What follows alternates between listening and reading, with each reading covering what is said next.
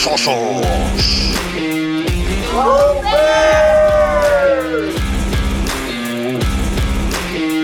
Bienvenidos a La Osera, el lugar donde crecen los fans de los Chicago Bears.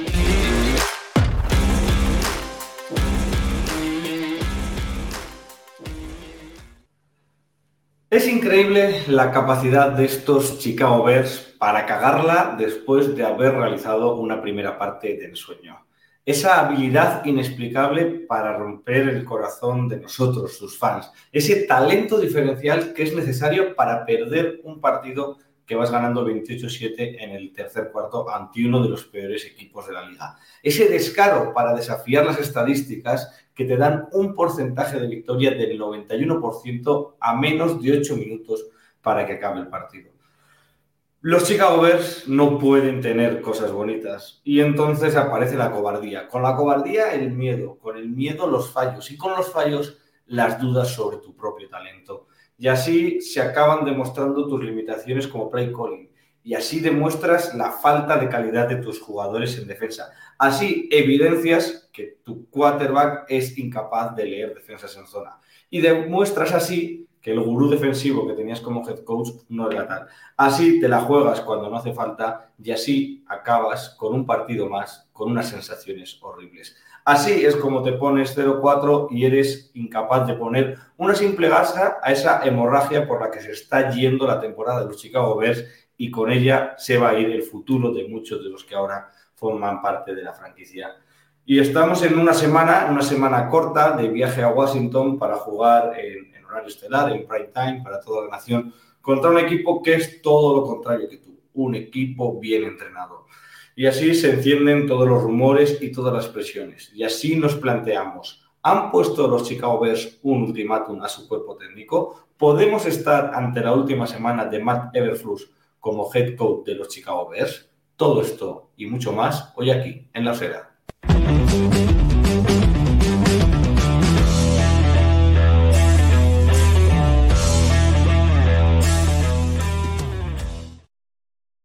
Hola, ¿qué tal? Saludos y bienvenidos a La Osera, el lugar donde crecen los fans de los Chicago Bears. Yo soy Sergio García y en este episodio número 91 de La Osera vamos a hacer un 2 por 1 Estamos nosotros también en, reconstrucción permanente como nuestros queridos Chicago Bears y vamos a hacer la previa de ese partido contra Washington que juega mañana jueves por la noche en horario de aquí de España en la madrugada del jueves al viernes y también el post de esa bueno, voy a preguntarles a mis compañeros para que me digan un adjetivo, ahí vamos a meterles en un lío y que estamos pocos. Voy a empezar con Xavi. ¿Qué adjetivo le ponemos a la derrota de, del pasado domingo que es diferente a las demás? Bueno, buenas tardes a todos. Eh, diferente a las demás, pues que íbamos ganando. Fuera de eso, es igual que las demás. Es decir, es un equipo que demuestra que, que no cree en él. No, no cree en ellos. Y es normal, cuando vas eh, 0-13 es muy complicado eh, creer en ti y al mínimo tropiezo, como se vio, pues te vienes abajo porque te tiemblan las piernas, es normal. Un titular, pues no sé, pues que el día de la marmota ya no hace gracia. ¿no? Macbeth, muy buenas. ¿Qué tal? Un, un titular, un adjetivo para ¿Un esta- titular del- del partido anterior? Sí, sí, del partido anterior. Que fuimos Dr. Jake y Mr. Hyde. Tuvimos las dos, las dos versiones. La primera parte jugamos como nunca y la segunda perdimos como siempre. La sigo. Eh, vamos a hablar primero de este, de este partido para, para dejar zanjado un poco qué, qué aprendizajes, qué cosas vimos, qué conclusiones eh, pudimos sacar y luego ya nos metemos un poquito en la, en la previa de esta, de esta semana ante los Washington Commanders. Eh, Xavi, te pregunto a ti, que ya sabes que yo siempre recurro a tu, visión de coach para que me digas por qué ese Dr. Jekyll y ese Mr. Hyde es culpa nuestra, es bien jugado por el entrenador rival, es un poco de todo. ¿Qué, qué cambió de una parte a otra para ver dos equipos tan distintos? Bueno, primero creo que hay que valorar que delante estaba Denver y que la defensa de Denver realmente es muy mala, pero es que es mala rabiar. No voy a quitar mérito a lo que hizo Chicago, porque se ha de decir que, que se vio un Fields mucho más suelto, se vieron jugadas mejor diseñadas, se vieron cosas. Pero también es verdad que con el, después del 28-7, que cualquier equipo ya estaría tranquilo, yo cuando Denver marca el 27-14 le dije a mi hijo, a que palmamos, a que palmamos.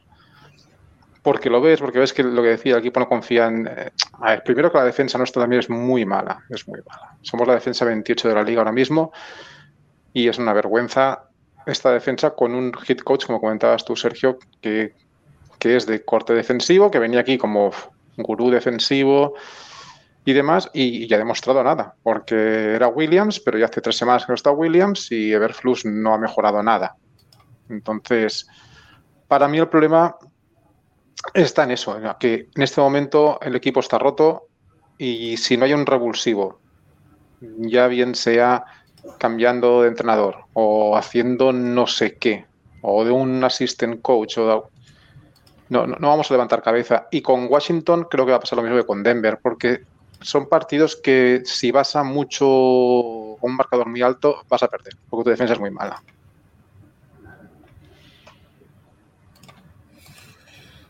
Mac, tú que vienes Hombre, yo, yo salvaría el partido el que hemos visto que Justin Fields sabe pasar. Que eso es una de las dudas que teníamos mucho. Pero este tío no sabe pasar.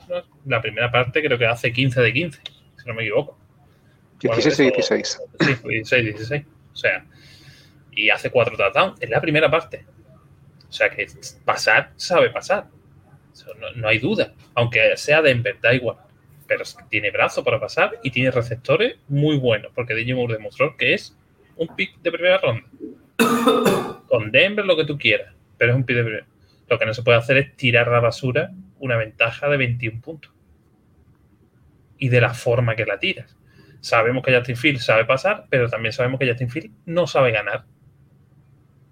Cuando llega esos momentos donde el partido, otro QB te gana el partido porque sabe manejar los tempos, sabe manejar la situación, no le hace caso a su, a su entrenador y sabe tomar decisiones, Justin Field ahí hace aguas. Pero lo vimos el año pasado, que fue mejor, y lo estamos viendo esta temporada. Entonces, eh, defensivamente somos un barco sin, sin, sin capitán al mando. Por mucho que Everflux sea el coach defensivo y que en Colts hiciera una defensa sin, sin nombre, sino con hombre, lo que tú quieras. Pero aquí no vale. No vale y se está demostrando. Entonces, solución. Yo sinceramente no la veo. y me da risa porque queda toda la temporada por delante. O sea, ahora se supone que viene Jenkins. Bueno, a ver si esa OL es un poquito más estable. No digo ya ni buena, digo estable. No, más que nada esperemos que no lo estén forzando. Pues eso otra. Esperemos. parece ser que con lo que hay. No tendría sentido, ¿no? no tiene sentido, pero Verflux está en la cuerda floja. Entonces el hit coach para salvar su culo puede Se va a llevar por delante todo lo que pueda, pero da igual. Yo la duda que tengo es que este jueves veamos, como se dice en el fútbol, que los jugadores le hagan la cama al entrenador. Y veamos otro partido para no quedarnos un jueves de madrugada y no la cama cagándote en Mustifer y ya no está. Así que. Bueno, tema aparte Mustifer y su grado de PFF, ¿no? Que está como el mejor center de la liga ahora mismo. Es espectacular. Nicolas Morrow tuvo tres sacks el último partido. Chicago lleva, Chicago lleva toda la temporada. ¿eh? Pero yo creo que, eso, que eso la gente que se lo tome en serio eh, no entiende de que ahora mismo esos dos jugadores están en dos defensas top de la liga. Están rodeados de los mejores defensivos de la liga. O sea, Morrow está rodeado de la defensa de Eagle, que es una bestialidad. Y, y, ahora mismo, los Ravens pueden ser una de las top tres defensas de la NFL. Entonces, claro, eso es que eso ayuda. O sea, eh, no deja de ser Mustifer que iba al segundo nivel placando al aire, pero si al lado tiene a gente de renombre, evidentemente tú te contagias, pero eso es en todos los deportes de, de equipo. Lo que pasa es que aquí no tienes a nadie. El otro día veíamos cometer penalizaciones a Lucas Patrick como si fuese un rookie. Bueno, Lucas Patrick es. O sea, er, era para cogerlo y decirle, vete a la grada, tío. Entonces, claro, si tú ves a un veterano cometer penalizaciones de novato, ¿tú qué te esperas? Que, que esté al lado tuya sea Pro no, te contagias. Y al final la línea hace el mismo trabajo. El otro, vi, vi, un, vi, de verdad que mira que me costó, porque yo creo que de los que mejor está rindiendo es, es el rookie de este año, Daniel Wright. Vi un intento de placaje que yo decía, está, placa, está intentando placar con la cabeza. O sea, no iba ni con las manos, se le fue súper fácil. Y tú decías que no puede ser, que este chaval no tiene ese nivel tan bajo. Entonces, al final todo te contagia. Ya te digo que la primera, la primera parte, incluso la OL, decíamos, hostia, tío, si le está dando tres segundos para que lance. Si hubo una jugada que no sabía ni qué hacer con el balón, Justin Field mirando para todos lados, digo, ¿qué hago? ¿Qué hago? Si puedo hacer lo que quiera. Pero ya después la segunda parte se ve la realidad. Y la realidad lo que dice Xavi, que en el momento que te apretan un poquito, se cagan. Se cagan, literal.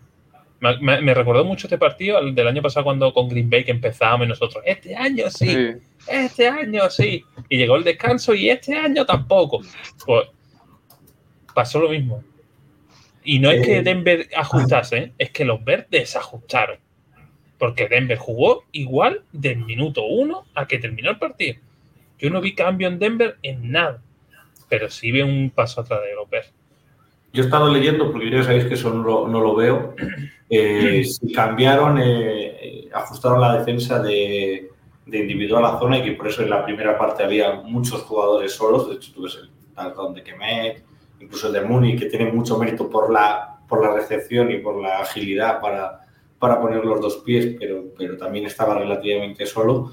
Y, y en la segunda mitad, eh, Justin Field no encuentra a nadie.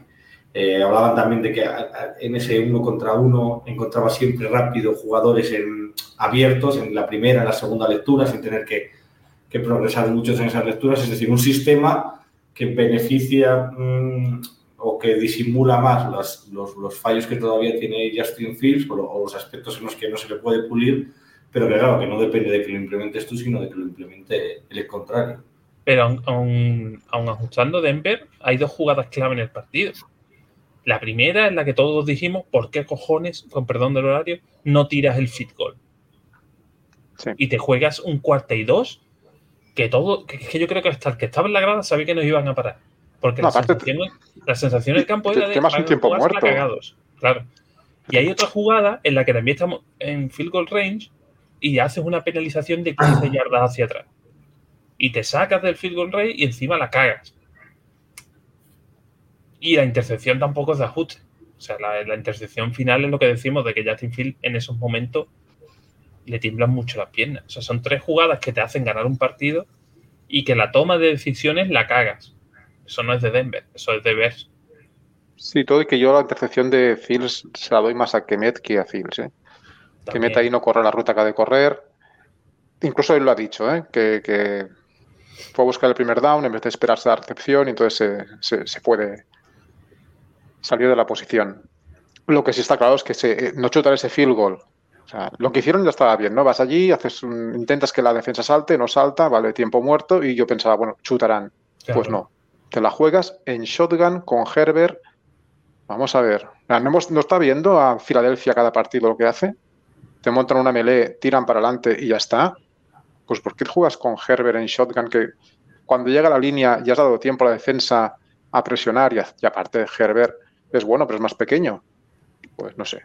Y la sensación, Xavi, que la sensación era de que, que estaban tomando una decisión que ni ellos iban con todo. no, convencidos no. no iban convencidos. Tú ves a Justin Field en la banda y cuando un QB va eso es, cuando, cuando llega ese momento de partido, eso está más que dicho. O sea, antes, cuando, en el momento que, es- que ven que es cuarto y dos, seguro que ya se lo han dicho por, por, por el pinganillo, le han dicho, oye, no la jugamos. Y no tienes que pedir tiempo muerto, te va la banda, le echas la presión a Justin Field, porque la presión va a Justin Field. La presión se la das a él y ya sabes que él, bajo presión de ganar un partido, no se mueve bien. Y luego que se colocan todos. no sé, yo, yo la sensación de cuando vi que se la jugaban, digo, van blanditos. Van mm, que, que, que, que se la, que la van a parar. Y no me equivoqué. Yo cuando vi que se la paraban, me cagaban todo porque tiras el field goal rey y la presión para Denver, tío. Claro. Que después llegan y te hacen un field goal y te vas a OT. Bueno, pues bueno, pues vale, pues bueno. Tú has hecho lo que tienes que hacer. Pero no, es que encima ya, después de que te han parado, tú ya vas cagado para atrás. O sea, Sí, sí, en sí. el momento que lo paran, tú ya estás pensando, vale, lo perdemos, lo perdemos, Hmm. lo perdemos, lo perdemos, lo perdemos. Y la defensa sale al campo más cagada todavía. O sea, la oye, que no, que no hemos metido los tres, es que todo depende de nosotros. Y se vio, se vio que te meten un, quedando un minuto y medio, te meten un pase de 30 yardas, se coloca en Phil Rain y, y, y, ya están todos cagados. Estaban todos cagadetes. ¿Eso se entrena? Sí, pero hay mucha parte que también es de los jugadores y cuando un jugador llega a esos puntos y no tienes, sabes que no te lo va a dar, tú tienes que hacer otra virguería para que no se dé ese lugar, esa situación. Y llegaron a darle esa situación a Justin Field. Yo este, este partido no le quito, no le he hecho culpa a Justin Field. yo creo que lo pongo de los últimos en echarle culpa, sinceramente. Creo que hizo muy buena primera parte. La segunda llevó al equipo, evidentemente, si Denver te ajusta, al final él te lleva a dos situaciones para meter touchdown o field goal y tus decisiones hacen que no se consiga. Eso no es culpa de Justin Field. La intercepción, como dice Xavi, es más de Kamet que de él, pero ya sabemos que él se pone nervioso. Entonces los rivales lo huelen. O sea, esta, mm, si yo entiendo la, la, parte de en este partido no tiene mmm, tanta culpa Justin Fields, pero, pero volvemos a lo de siempre. Si no es por una cosa es por otra y, y este tío todavía no nos ha demostrado que sea capaz de ganar un partido de NFL. Pero, es que sí, pero, Sergio, si tú eres entrenador, tú eres entrenador, tú tienes que saber las capacidades de tus jugadores. Si son 50 y tanto, perfecto, no lo sabes. Pero es que él es tu, tu, tu jugador más importante. En la NFL está los QB y luego el resto. Y eso es así. Entonces, tú tienes que conocer perfectamente dónde flaquea tu QB. Porque tu trabajo depende de cómo juegues en el campo. Y si sabes que no tienes que llegar a esas situaciones con ese QB, porque es lo que te toca jugar con ese QB, pues tú tienes que evitar que se lleguen a esas situaciones y no provocar que se lleguen a esas situaciones. ¿Entiendes? Es como si tú, si tú que, eres periodista, no te gusta ir a un. Imagínate que eres periodista reportero de, salir a la calle y sabes que si tú vas a un a barrio chungo, tú no rindes como periodista oye, pues si este tío es bueno eh, haciendo entrevistas, pues por sacarle el mejor partido de entrevista, pero no lo mandes a, Barrio Chungo porque te la va a caer. Pues si tú me mandas, el problema es tuyo, si sabes cómo soy. Ana, el problema es, o sea, te quiero decir, yo estoy de acuerdo, pero que... En ese partido, hablo en este partido, ¿eh? En este partido. Eh, Xavi, cuéntanos un poco esos ajustes, no ajustes.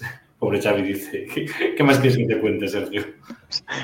Efectivamente. No, no, no, sí, seguro. O sea, lo que está claro es que, en la segunda parte eh, el, ataque de, Chicago llegó un momento que desaparece. Desaparece porque yo creo que también dejan de jugar a lo que estaban jugando. No sé.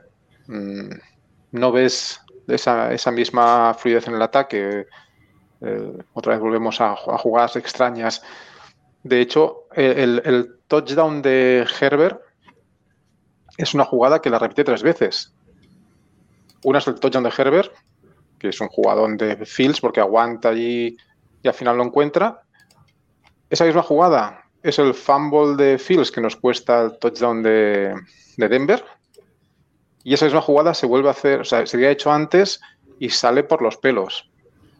Eh, es una jugada que está repitiéndose bastante, que es un bootlet naked que se llama, que es que el cubi sale sale, digamos, rolando hacia afuera, hacia el lado donde tú dejas sin bloquear al defense, eh, al defense end, esperando que el defense end se coma la jugada de carrera y vaya hacia la línea de scrimmage en vez de ir hacia el cubi.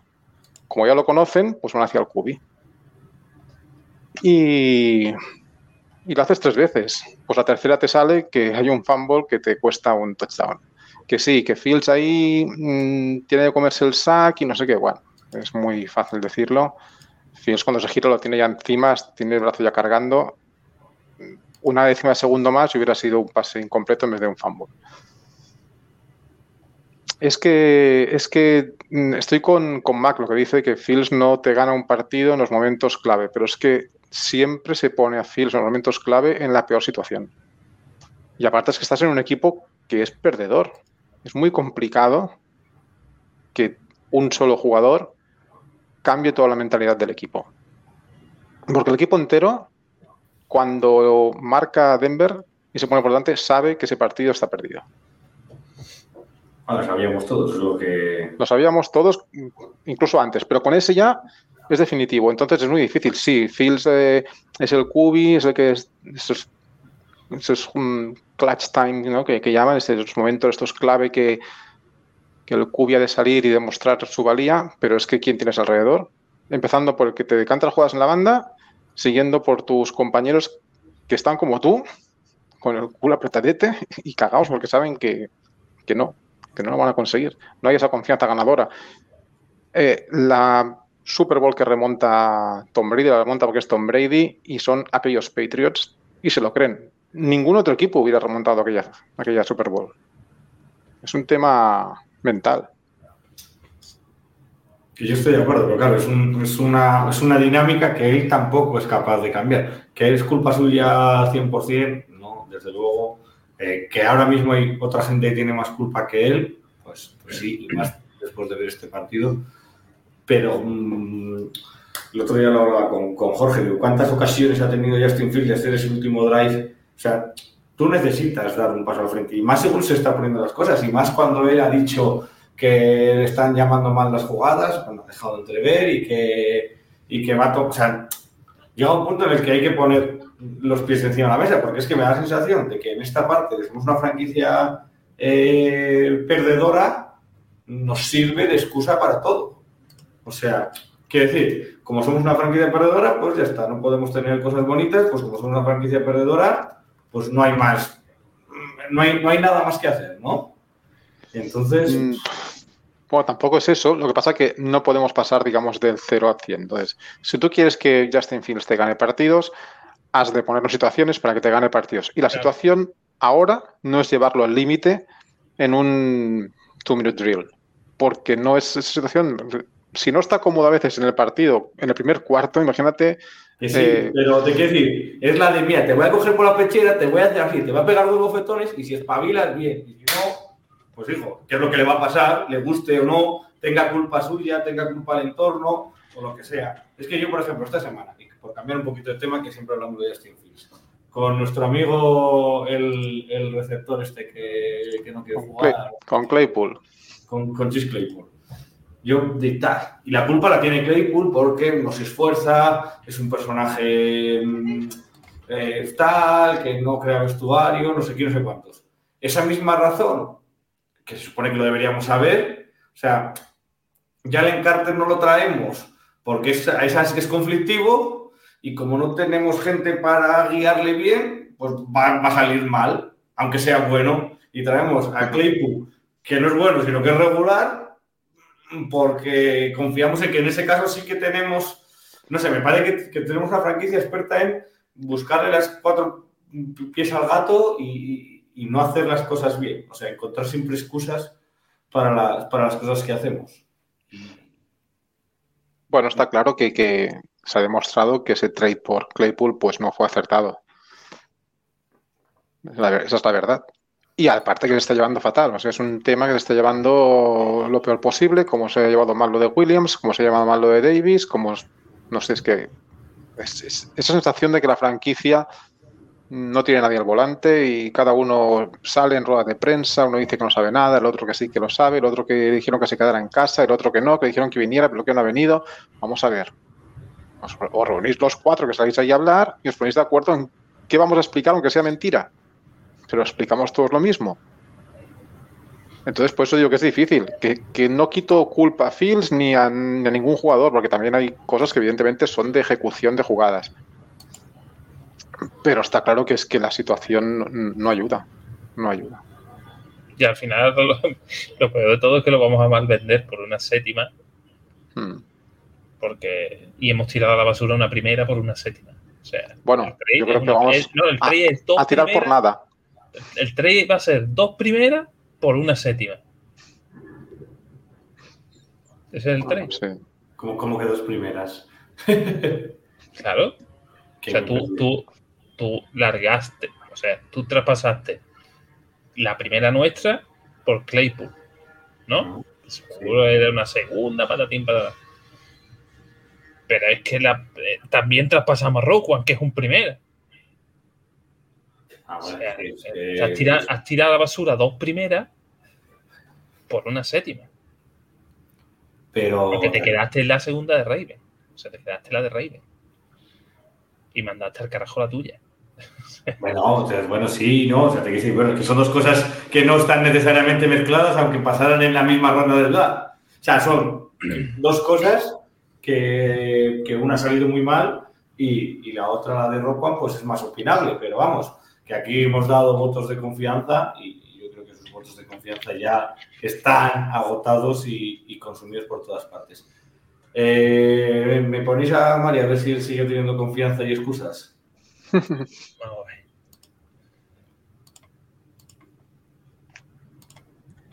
Hola amigos y amigas de la Osera. Eh, hoy no puedo estar tampoco en directo, pero bueno, dejo grabado este vídeo con mis pensamientos un poco sobre lo que fue el partido de la semana pasada contra Denver Broncos. Partido que empezó bien, partido que empezó bien. La primera parte fue muy prometedora. Eh, vimos cosas que hasta ahora no habíamos visto. Vimos eh, playbook más abierto, eh, un Justin Fields con mucha más confianza, conectando en largo, con DJ Moore, con, con Cole Kmet, con Darnell Mooney. Eh, los Bears cogieron una buena ventaja, que llegó a ser 28-7 en el tercer cuarto y, entonces pues la hecatombe, o sea, en una podíamos llamar incluso negligencia de, de los entrenadores, eh, se las apañaron para, para, perder un partido que tenían completamente dominado y que, y que tenían que haber ganado. ¿no? Entonces, eh, yo creo que, que, Everflux se ganó el despido en el partido de, la semana pasada, eh, perdiendo esa ventaja y siendo incapaz de, cerrar ese, partido. Eh, el, último cuarto fue otra vez eh, muy preocupante. Pero bueno, mmm, quedémonos, con, con, el inicio. Yo creo que, el partido de este jueves eh, contra Commanders, que es una defensa mucho más dura que contra Broncos, y es verdad que, nos enfrentábamos contra, contra el otro peor equipo de, la liga, ¿no? Eh, Commanders tiene una defensa mucho más dura. Si se ven cosas parecidas a, a las que se vieron en esa buena primera parte, en esa buena primera mitad del partido contra Broncos, pues bueno, pues creo que sería eh, muy buena señal, ¿no? Un poco de, cambiar el rumbo y de empezar a dirigirnos hacia el lado correcto. Ya veremos. Eh, no sé si así será, no tengo mucha duda. Eh, nos viene semana larga. Es curioso porque el año pasado, en esta semana larga de un Thursday night, precisamente contra Commanders, al siguiente partido fue cuando se ajustaron muchas cosas y se empezó a jugar de otra manera mejor. Eh, ¿Será así también este año? Mm, no lo sabemos. De momento no tiene pinta de que, este staff sea muy capaz de enderezar el rumbo de la nave. Eh, sería una buena oportunidad también si, si, la noche del jueves se hace otro, el enésimo ridículo espantoso eh, para, pues, para echar a alguien. Y bueno, pues a partir de ahí ya, ya veremos lo que pasa, ¿no? Vamos a ver qué, qué tal el jueves, si son capaces de hacer algo parecido a lo que hicieron en la primera mitad el domingo pasado contra Broncos y, sorprender a unos Commanders que, pese a ser mucho mejor equipo que Broncos, pues tampoco son eh, una grandísima potencia. Y, bueno, y a ver qué tal, en función de lo que pase ahí, pues a lo mejor es que tienen que rodar cabezas, ya sabemos. Vamos, osos. Hoy está un poquito más animado. o resignado. Bueno, resignado, ¿no? Porque yo ya le escucho que tienen que rodar cabezas. Eh, voy a leer comentarios, pero como hay un montón de gente, está Alberto, está Metal Games, que nos está comentando cosas, Alex también, que tiene que ver con el próximo partido. Eh, no sé si te parece, Max, si ponemos las, las notas y, y ponemos el, digamos, el MVP y, y, pasamos un poco a la, a la, otra parte, que es lo que, lo que nos espera el jueves. Bueno, pues ahí tenemos las notas. Vemos alguna B, que había habido pocas, alguna para los equipos especiales, un poco más yo creo. Eh, en el ataque que tienen una B por parte de Cristian, B más de Xavi y de Mario el optimista, también B en este caso mía, y B menos de, de. La defensa que se mueve ahí en torno a esa C, eh, con esos problemas que, que se vieron, eh, el que D más es McVers, el, eh, el que es más, más negativo. Bueno, más negativo sería Xavi, ¿no? No, Xavi es el negativo, más negativo. Hemos hecho esto al estilo americano y a mí, y a mí todavía me sigue costando. Pero bueno, ahora yo estoy en, en- en la E. Cuando llegue el final de temporada, igual estoy en la C de esto, de entender las, de entender las notas. Eh, C mayoritaria también para los equipos especiales y el staff, que otra vez vuelve a ser el, el más castigado ¿no? en, en estas, en estas notas, con 3 F menos y, y 2 Es. Porque la verdad que este caso, ¿no? Como la gestión del. O sea, te quiero decir que si el partido hubiera, claro, esto es fútbol ficción, ¿no? Pero si, si tiras ese tiro a palos y, o si ganas el partido en el último drive con un field goal o algo así, yo no sé si. Más o menos, porque me interesa, ¿no? Eh, indagar en, en eso que comentaba Xavi, que sí que, y que comentaba también Mario, ¿no? Que vimos jugadas más alegres, que vimos jugadas más distintas. No sé si por la defensa de, de Denver que era muy mala o, o porque realmente algo está cambiando y, y de alguna manera están soltando o están dejando que Justin Fields se sienta más libre. No sé si Justin Fields que decida, porque yo creo que no tiene todavía y no sé si lo va a llegar a tener, ¿no? Ese, ese conocimiento, esa capacidad de entender el juego para... Porque hablabas de la jugada esa de en el fumble, ¿no? Que a lo mejor eh, se podría haber gestionado de otra manera. Pero bueno, ahora sí, tres MVPs para Justin Fields, que se lo dan Xavi, Mario y Cristian Barrero, y todos MVPs para DJ Moore, el, el de McBears y el de el mío. Por, por cierto, Broncos acaba de cortar a Randy Sí. Gregory. Lo he visto ahora, sí, sí. Pues nada, aquí todo en Un todo. contrato- tenía, tenía un contrato de 5 años con 70 millones. ¿eh? O sea, mm, ¿Qué ha hecho este hombre? ¿A quién ha matado ahora?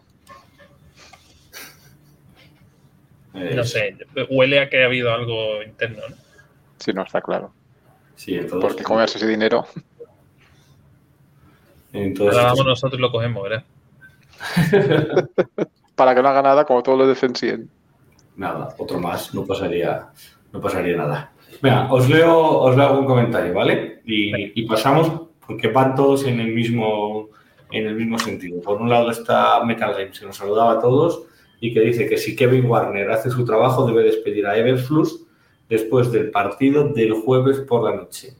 Así que primera pregunta que os lanzo con el comentario de Metal, ¿os creéis esa, esa noticia, ese rumor de que hay un ultimátum? ¿Lo veis realmente posible? No, no sé si os gustaría o no os gustaría, sino si creéis que es realmente un escenario que está sobre la mesa. Si piensas en que han hecho los Bears en sus 102 años de historia, te diría que no. Que no va a pasar nada. Pero la situación, si no lo hacen, puede ser insostenible. O sea, tú ponte que, que pierden. Vamos, vamos a dar por hecho que pierden. Es un 0-15. Es casi una temporada. O sea, es, es como si pierdes una. Haces un 0-17 una temporada. No, y que lo que, lo que te viene Yo, yo lo veo posible.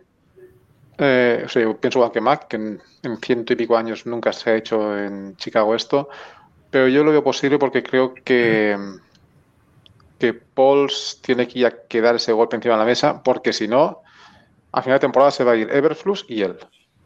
Entonces, él tiene que elegir si larga Everflux ahora o le coge la manita a final de temporada y se van los dos. Otra opción, otra opción, que es de muy valorar, es que se largue a Getsi y se contrate un DC antes de tirar, antes de echar a Ever. Esa opción existe. Os recuerdo que, Pero- sí, que es la tercera semana que estamos sin coordinador defensivo, que lo está asumiendo Everflux. Ujú. Entonces, antes de echar a Everflux, se puede tomar la decisión de, oye, echamos a Getsi, se le echa la culpa a Getsi, que es cierto que tiene muchos detractores detrás, se contrata a un defensive coordinator que guste a la gente y eso te da un margen de 3 4 partidos. Entonces, ¿quién va a, llamar, quién, quién va a llevar el ataque? Claro, ofensiva. Has de, llevar- has de coger a dos, un offensive y un Sí, defensive sí, me coordinator. refiero, quitas a Getsi, o sea, te traes un par de, de los de defensores ahí coordinador ofensivo y defensivo nuevo, haces que tengas 3-4 partidos extras.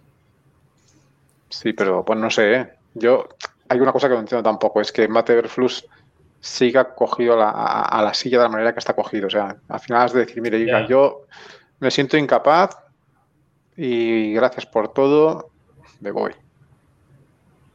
Porque si ahora realmente pasa esto y le traen un coordinador defensivo y un ofensivo que no se elige él, porque no se elegiría él, mm, ¿cómo quedas tú? Pero al final vamos a tener que elegir los tres. A ver, es decir, si echan a Everflu, Getsi va de la mano. Sí, claro, no, no. Por lo tanto, tenemos que buscar a los tres. Sí, sí. O sea, que al final estamos las mismas.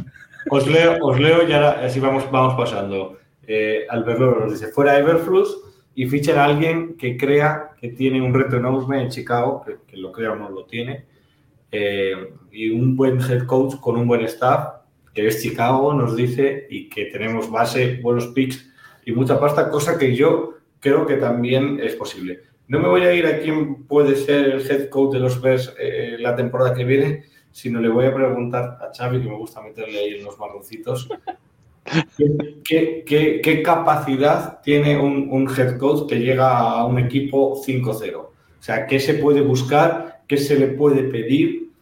¿Qué se puede esperar? Yo es que creo que ahora contratar a un, a un head coach a esta altura de temporada tampoco tendría mucho sentido. Es decir, yo creo que esta temporada hay que minimizar daños porque esta temporada no vas a hacer nada hay que preparar muy bien la siguiente. Tienes desde hoy para preparar la siguiente temporada. Oye, pues no sé, coges a Yanoko, que es el entrenador de Cubis, pues lo promocionas. Lo hizo Riders con el entrenador de Special Teams y bueno, le salió bastante bien.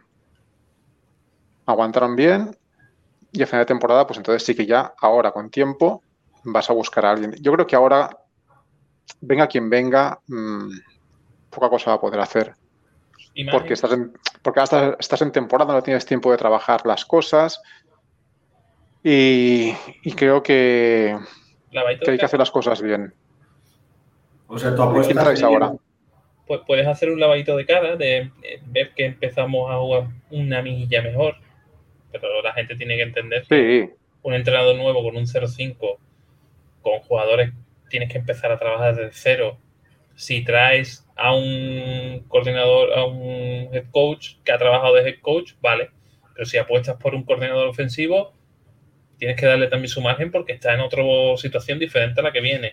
Si traes a otro coordinador defensivo, igual. Está por primera vez va, a hacer la cabeza del staff.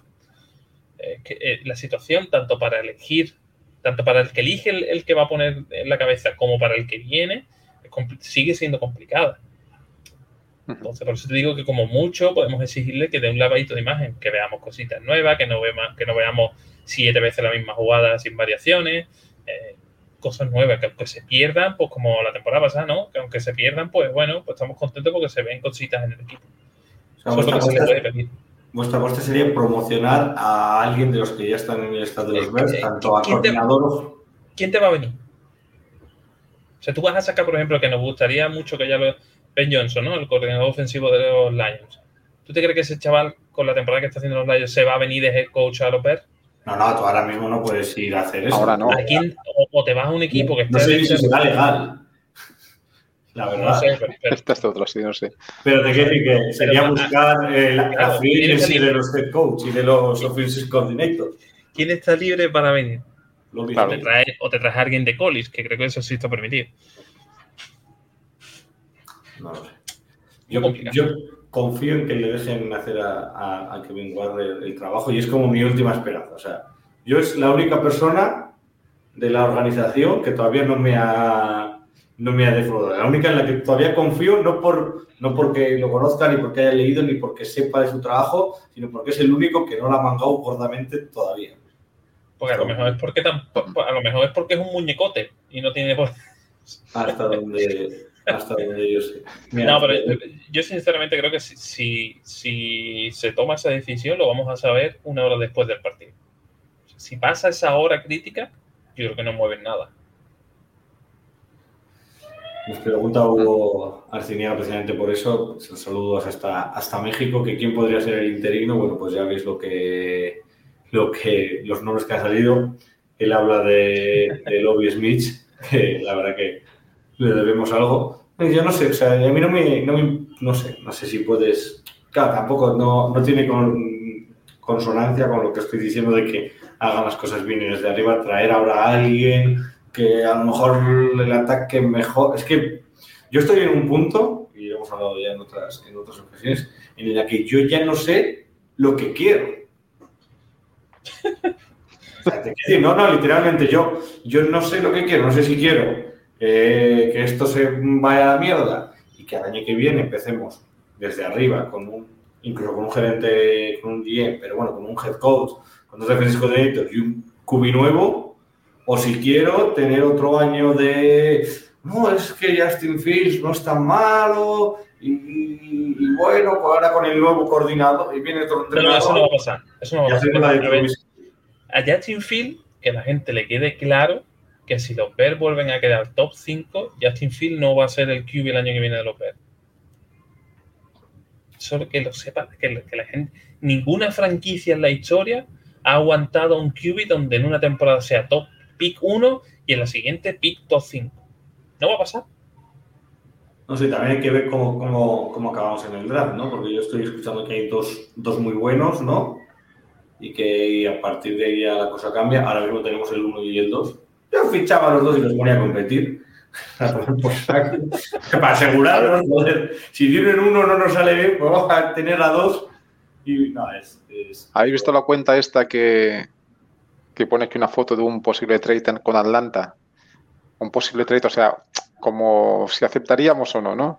Que meten sería a enviar, sería enviar a Justin allí, recibir a Desmond Reader, una segunda del 24, no, una tercera del 24 y una quinta del 25.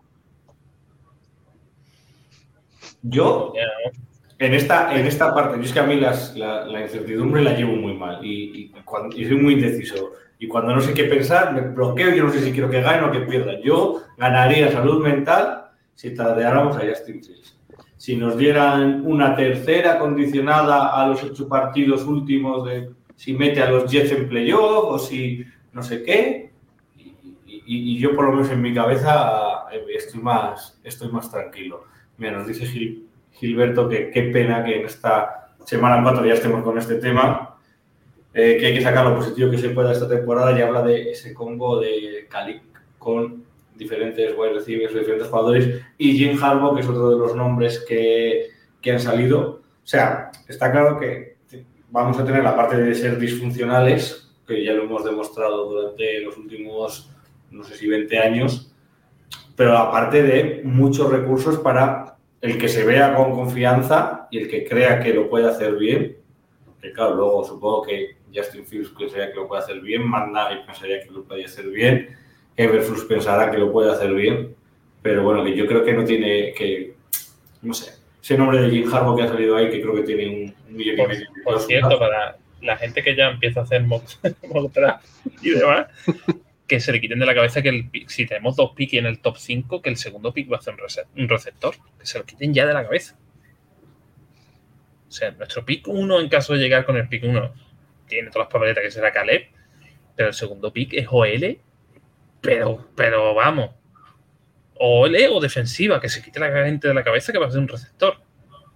Hombre, yo creo que según lo que tengamos, eh, o sea, a ver, no va, yo creo que no va a acabar la cosa como, como está ahora. Aunque la pero... verdad que. Va, va, bueno, espera, voy, voy, voy, a darme, voy a darme un pequeño lujo y, y, y, ahora, y, ahora, volvemos. Cuando, cuando vea este programa, el pobre, el pobre Mafeo nos va, nos va a Va a colapsar el pobrecito. Pero...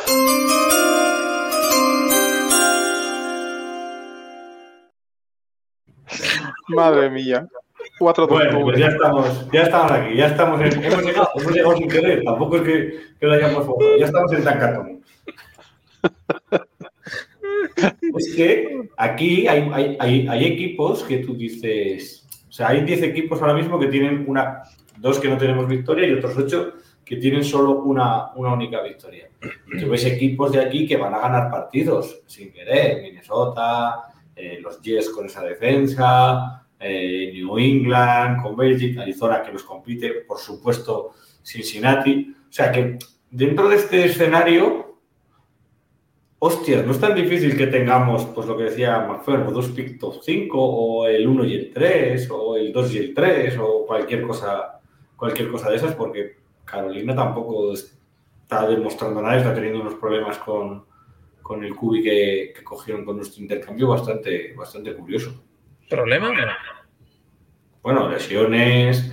Eh... Pero, pero, cuando ese chaval está en el campo, yo no sé si Xavi ha visto algo, no pero sabe, sabe, estar en el campo. Ese chaval sabe estar en el campo. Y mm. tiene las complicaciones que tiene de que tiene el equipo que tiene en la ofensiva. Pero yo lo he visto jugar y a día de hoy tiene más plante que Justin Field. Sí, pero muy alocado, muy, muy claro, flojo. Alocado de ser un rookie. Pero yo he visto tomar decisiones y yo lo veo, vamos, el plante de su primera temporada, igual que el de Texas. Yo creo que los dos están bastante bien preparados para el NFL. Otra cosa es que triunfen, no triunfen, ganen o no ganen. Pero como QB se le ve bastante con bastante nivel, ¿no? No sé si, si Xavi ha visto algo. Es como Anthony Richardson. ¿Qué ha hecho los Colts con Anthony Richardson? Hmm. Adaptar el equipo a las posibilidades de, de, su QB. Eso sí que he visto, sí. Y Anthony Richardson, en la primera, el primer juego, buah, todo el mundo decía ya, buah, este tío tal y cual, se lesionó. Ya hemos visto que el tercero, bueno. Pero. también son cubis nuevos que nadie lo conoce y ya veremos cuando ajusten también los equipos. Pero. Claro. Porque, porque bueno. no, les, no les devolvemos su primera Justin Fields por Bray Jones. No, no, no, yo, a, ver, yo no, yo no, a mí no me gusta, eh, yo no hago traspasos por, por un QB rookie y me parece una tontería cuando tienes el pick 1 y tienes a Caleb que parece que es una que va a ser élite, ¿vale? Pero sí estoy de acuerdo que el otro pick no va a ser receptor y más viendo la agencia libre de receptores que hay el año que viene. No, y teniendo en cuenta que no vas a tener a Claypool, pues ya puedes renovar tranquilamente a Mooney. Tenías ahí, este año era el año de hacer competencia, Claypool, Mooney, a ver si se picaban y a ver con cuál te quedabas, pues ya está claro con cuál te quedas. Pero es que, es que ya te digo que te vas a la agencia libre y te voy a decir nombres. Mike Evans, Tyler Boyd, eh, DJ Shark, por ejemplo, eh, aunque no sean de nivel, de, tanto nivel.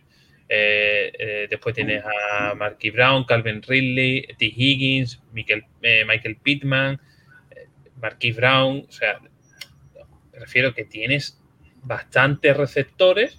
Tienes a tu receptor número uno, que es DJ Moore, y luego hay receptores, Gabriel Davis de, de, de Buffalo, que es, si coges a ese ya tienes dos pepinos, para mí me, flipa. O sea, tienes una agencia libre de receptores bastante amplia como para gastarte el pick 2 en un rookie, en hacer una pareja de rookie. Yo no lo veo, no veo gastando ese pick 2 en un receptor. Y en cambio de hoy... Si tenemos, si tenemos el 2, que yo era por lo que quería poner tan yo, yo haría trade. El 2 lo haría claro, Es que si tenemos el 2, eso tiene que ser un trade al, 6, al 7, al 4, lo que sea, y seguir, y seguir acumulando un poquito de capital. Pero voy a leer los próximos partidos de Carolina, a ver qué os parece. Detroit, Miami, Houston, que está jugando relativamente bien, y Indianapolis, que también está jugando bastante bien. Y luego ya nos metemos en ese partido contra Chicago, ahí ese partido en la cumbre. Ese, ese, ese, va a ser en el que uno de los dos equipos es libre de hacer la. Pero, ¿sabe qué pasa, Sergio? Que en realidad estas cuatro primeras jornadas de la NFL están siendo muy locas. Están siendo muy locas. Estamos viendo niveles, el nivel de ciertos equipos que deberían arrasar, no lo estamos viendo tanto, pero sacan los partidos. Vemos otros que están jugando bien, pero al final van 1-3. O sea, eh, eh, yo creo que de ahí eh, Arizona caerá cuando los equipos empiezan a ajustarse. Cuando estemos la semana 7, 8, vamos a ver que Arizona no le gana ni al equipo ver los entrenamientos. Los Giants van para abajo. Los Saints le están costando la misma vida. Patriots es una verbena, igual que nosotros. Eh, los Jets tienen fogonazos, pero estamos viendo todo lo que van a hacer los Jets. O sea, que como nosotros vamos 0-4, muy bien pero es que hay equipos que tienen una pintaza de, como nosotros brutal. Lo que pasa es que estamos viendo en, las cuatro primeras jornadas equipos que están con testones, pero al final, si te miras, Arizona, guau, es que Arizona ha competido, sí, sí, pero 1-3. Ah, es que los Jets, sí, sí, pero 1-3. O sea, hay una victoria entre nosotros y ellos. ¿Entiendes? pero claro. Yo creo que. bueno, yo también, también engaña esto, ¿eh? Una victoria, una derrota, bueno, son sensaciones también, ¿eh? O sea, tú ves a Chicago y te ves que no, no va, te lo dijimos la semana pasada, no va a ganar a nadie, no ves a ningún partido ganable. Y Arizona dices, bueno, pues algún partido de estos así tontos, ya te ha ganado uno, igual te gana dos más durante el año, porque compite. Sí, pero, pero es el principio, estamos, es que estamos abarcando temas de la week 15 o de la semana 14 en la semana 4. Que, los equipos todavía se están poniendo a punto, que están todavía rodando. Que... yo no creo que los Eagles sigan jugando toda la temporada tan mal como están jugando ahora. Arizona tiene, perdón por el dato aleatorio, lo escucharon primero en la osera, 12 picks para el año que viene. Nosotros tenemos 10. 10, ¿no? No, no, no, según, bueno, según esto, eh, mira, aquí os los traigo, tampoco tenemos muchos. Porque 2, 3, 4, 5, 6, 7. Os empezaba a dar. El otro día dimos una, una, una última. Ah, bueno, sí. Ah, bueno, claro. Sí, sí. En fin, bueno, va a quitar. Bueno, suma, súmale una séptima por Claypool ahora, ya tenemos 8. Yo, yo, yo, le sumaría un pica y el 70 y algo por, por, por el amigo Justin. Y así nos, no, no, no, nos teníamos que preocupar. Eh, quito esto. Previsiones para ese partido contra el Washington Commander, jueves por la noche, 2, 2 y 25, supongo que será, de la madrugada. Eh, Xavi, aunque no sé si lo has pensado todavía para, para el tweet, claves. Pensaba que la primera pregunta es, ¿te vas a quedar a verlo? Esa es la que tengo más clara. No. Yo espero que nadie se quede a verlo. Yo, yo, yo, yo te lo digo ya, yo me lo quedo, yo me quedo a verlo. Yo no me quedo a verlo porque primero la hora y después estos Chicago que no, no acompañan a quedarte a esas horas. Em, veo un partido muy parecido al de Denver, ¿eh? muy parecido al de Denver. Commander es un equipo también, pues eso, que va a marcadores altos, lo, vimos con, lo vimos con Eagles, le pasó también con Denver precisamente. Es un equipo que marca bastantes puntos, creo que lleva 25, un promedio de 25 puntos por partido si ves estadísticas, estamos bastante igualados. Ofensiva 21 de Chicago, la 20 de, Commanders. En defensiva sí que somos muy, muy peores, por eso digo que a puntos altos perdemos, porque somos la 28 contra la 21. En pase la 24 es Chicago y la 20 es eh, Washington. Y en carreras la 13 es Chicago y la 17 es Washington. O sea que está bastante igualadito. Pero si se va el partido, como se fue el de Denver, a, a disparos constantes, pues ahí yo creo que Chicago va a volver a choquear de manera espectacular. No veo. Es que, es que no le veo a Chicago ganando ningún partido, la verdad es que no veo ningún equipo ahora mismo. No veo ninguno que digas, es que este equipo sí. O sea, cuando empezó la temporada dijimos, mira, es que Chicago, que este año, segundo año con el staff, no sé qué, y este calendario tan fácil, pues mira, tan fácil vas 0-4. Bueno, mira, Vero, que mantiene la confianza, dice, esta semana ganamos a los Washington. Muy bien, me gusta ese, optimismo eh, que no falte. Y mm, no sé, es un equipo, le falta talento, pero está mejor, mejor entrenado. Hombre, Ron Rivera tiene sus puntos también, sus puntos locos. Vale, no, no, no, quería preguntar, ¿está mejor entrenado? Porque claro, la botella esta de agua que tengo aquí está mejor entrenada que los Chicago Bears. Eh, ¿Este equipo está mejor entrenado que los Bears, pero tiene menos talento? Mm. sí, tampoco creo ¿eh? que tengan menos talento. Claro, es que aparte dices, bueno, es que Chicago, talento, sí. DJ Moore, ¿eh? muy talentoso, sí, es verdad. Darner Wright, un rookie que promete, pero es un rookie. Justin Fields, mucho talento, sí, pero estamos diciendo que en los momentos clave no da la talla.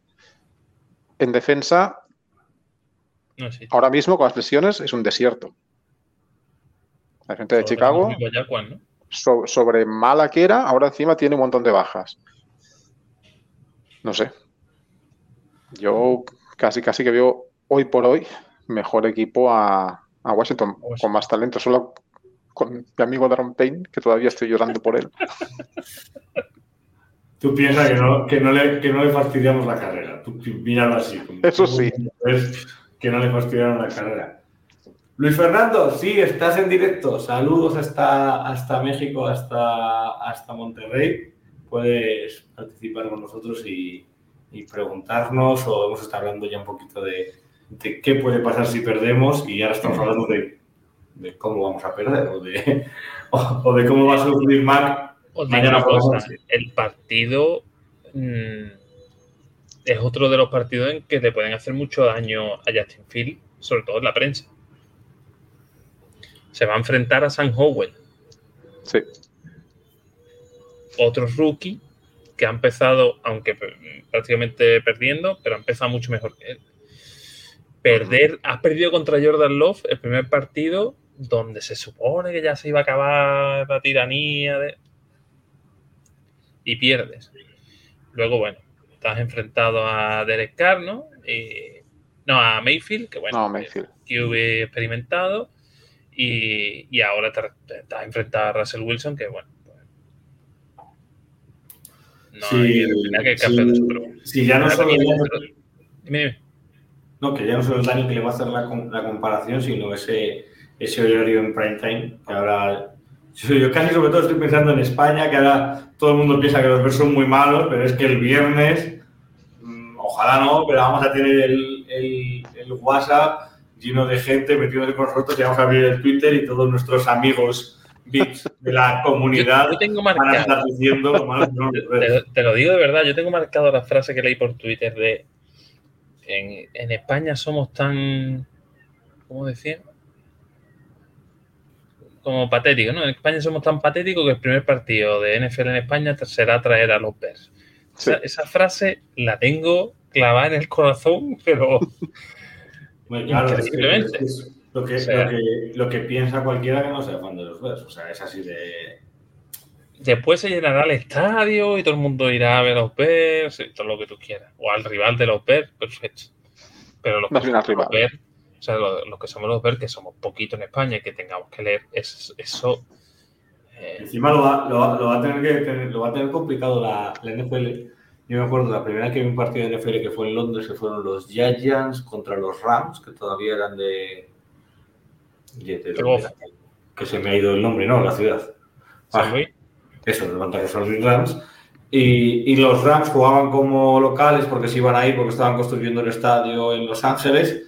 Y, y la gente iba con Nueva York y luego pues, leí y había comentarios de, de la propia NFL diciendo que no le gusta que el equipo local mm, no sea eh, realmente el equipo, el equipo más apoyado y, y que haya un poco esa, esa división. Y digo, "Oh, pues lo va a tener la NFL complicado porque o nos pone unos muertos Sí.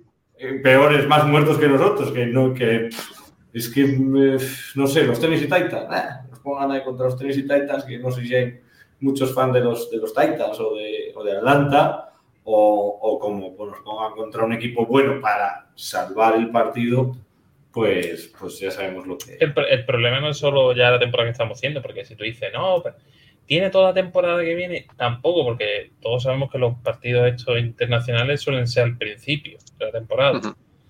Entonces tampoco te da tiempo a generar un hype con los Bears, a no ser que te ponga 0-4-0. O sea, eh, y que la gente diga, wow, es que son, vienen, vienen a España invictos. Pues a lo mejor sí te genera a lo mejor ese puntito de hype. Pero no lo veo, ¿eh? no, lo, no lo veo. Mira, nos dice Hugo que la línea defensiva de los Commanders es muy buena y que no ve por dónde nuestra OL los paren, que era un poco lo que, lo que estáis comentando, que va a ser un día, un día duro para Justin Fields. Sí, como no aparezca Tevin Jenkins y arregle algo. El año pasado nos jodieron los Commanders también. Buah, fue, fue una escabechina. Aquel partido, pa- yo para mí aquel partido fue donde dije Justin Fields es nuestro cubi. Porque otro dice, mira, ¿sabes te digo? Aquí os quedáis. Yo me voy a la banda, digo que me he hecho daño y que salga otra a jugar. Porque yo recibir golpes, porque tengo aquí unos incompetentes delante, no. No. El año pasado, como he dicho Mario antes, fue un punto de inflexión. Y este año, el punto de inflexión, si lo hay, será en el staff. Pero Mira, un, un saludo para, para NFL Madrid, que está aquí. Nos pongamos ahora que nos pongamos, sí señor. No, no, no, podemos, no podemos escabullirnos. Un, sa- un saludo. Es- Pues- ¿sabes, sabes- antes de- ¿sabes lo que pasa? Que en realidad al final estamos, eh, empezamos el año pasado con, no, es que se va a instaurar la, la idea ya de volver a una defensa agresiva, de una defensa violenta, vamos a instalar eh, un, un, ¿cómo se dice?